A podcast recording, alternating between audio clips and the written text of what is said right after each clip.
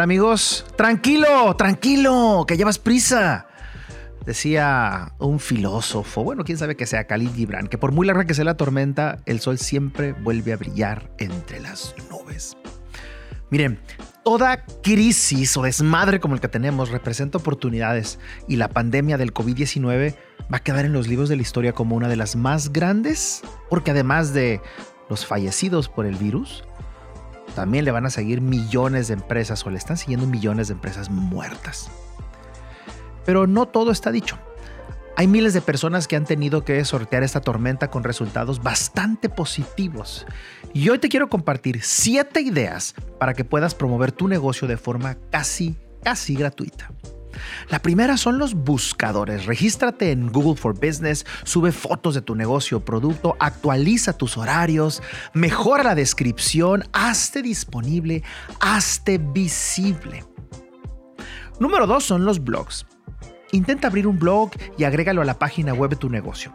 Está demostrado el enorme impacto que tienen estos micrositios cuando se publica información relevante, actualizada y bien trabajada.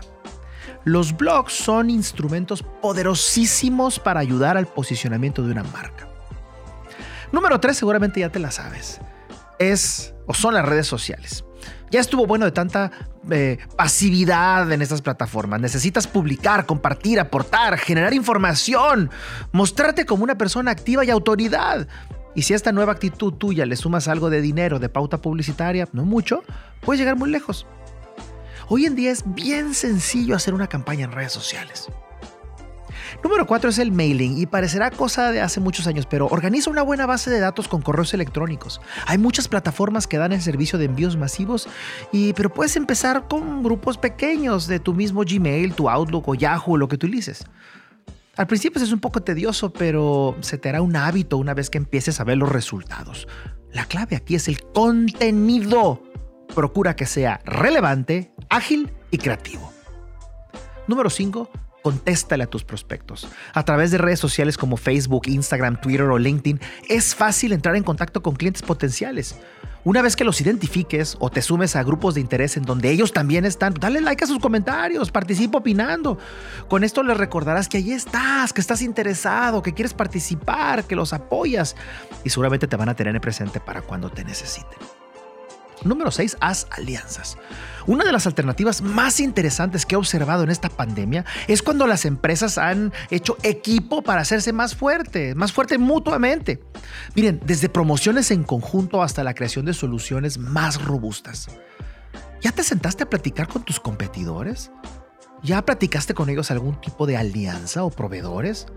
Conozco muchos casos y son súper positivos sus resultados. Y número 7, hazlo, hazlo tú. Por lo menos que parezca se sienta como que eres tú o alguien de carne y hueso quien atiende las dudas de tus clientes, porque hoy en día está todo automatizado y los clientes detectan frío en la comunicación.